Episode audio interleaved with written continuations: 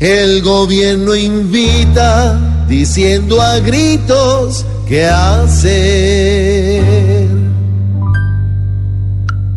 Parece que su ideología, en vez de paz y de alegría, va a ser echarle tierrita a lo que Santos confirma puso de emblema.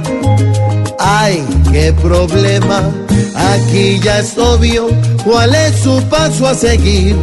Siempre salen a decir que la paz es lo que quieren, pero que objeciones si prefieren por el bien de la nación, viendo que eso es peor, pues divididos nos tienen